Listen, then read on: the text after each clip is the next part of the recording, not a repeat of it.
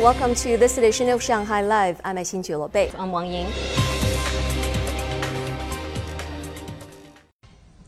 Financial and economic experts from around the world continue to share insights and offer their solutions to the big issues facing the global economy on the second day of the Lujiazui Forum here in Shanghai. Today, the focus was on avoiding risks and maintaining growth in a world of high interest rates and inflation. Timothy Pope reports. The theme for this year's forum is global cooperation and new drivers of economic recovery. China is betting on consumption to be its main driver, but this year it's faced challenges in stimulating consumer spending. Consumer inflation for May stood at just 0.2%, indicating plenty of room for growth.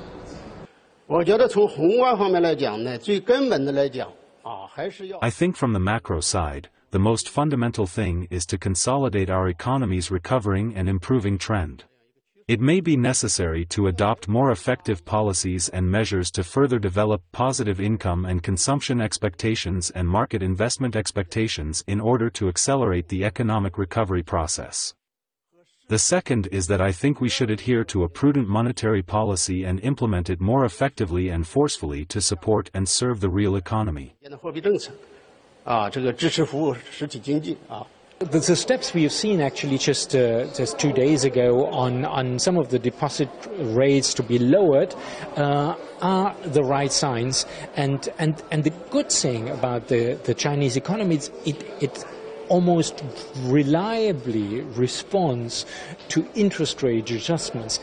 Actually, way more than most other economies I've seen in, the, in, in my life, and I've seen a few. So the encouraging thing is that uh, that interest rate signals do work through the economy real fast, real reliably, and that's why I'm optimistic. The global economy is facing several risks soaring interest rates, inflation, geopolitical tensions, and the perception that recession is inevitable for the United States and Europe.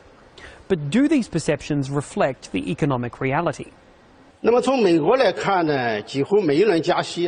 Looking at the U.S., after almost every round of interest rate hikes, the U.S. has faced recession. Recently, survey analyses by several institutions have shown that a recession in the U.S. this year and early next year is already a probable event, which will also bring spillover effects to other countries. How big those spillover effects will be is still very much a matter for debate, especially for China, where fiscal and monetary policies haven't seen the same seismic changes as Western economies. As a transformation is going on, it's a matter of adjustment to speed up the transformation from export led to import led. So I don't think China will get anywhere close to a recession. Well, I, I, think clearly is uh, China has started the process to come from an export-led to a, a domestic demand economy. Uh, that process of adjustment has not been even close to being completed. Um, and it's a natural thing in, in such a process that you sort of have adjustment on the external side, go ahead of, of adjustment in the internal side. Several forum delegates said they expect any recession in the US or Europe this year to be mild and brief, which would allow those economies to tackle inflation and limit the impact of a global slowdown on China.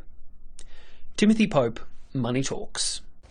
Ten years after a giant inflatable bright yellow duck captivated crowds in Hong Kong, the art installation returned to Victoria Harbour today. It's grown bigger and brought a friend. Sun takes a look at the artwork.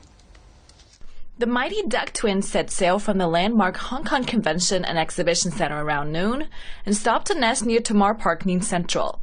The comedic sight attracted a crowd of viewers. I saw one of the ducks 10 years ago. I came here just to see them today. I'd like to see three of them next time, a family. Hopefully, it won't be another 10 years. Inflating the 18 meter floats took four hours. The public art installation by Dutch artist Florentijn Hofman was last exhibited in Hong Kong in 2013 and drew crowds of millions. The mood-lifting birds resemble the rubber duckies many people played with in bubble baths when they were children. The inspiration for the double the fun stint also comes from the Chinese saying, good things come in pairs. Is the right moment to bring back not one, but we had to bring two ducks. Double duck, double luck. Posters featuring the ducks will also show up at 18 subway stations and on the sides of double-decker buses in the city. The exhibition starts tomorrow and will last two weeks. 孙思琪，上海 Life。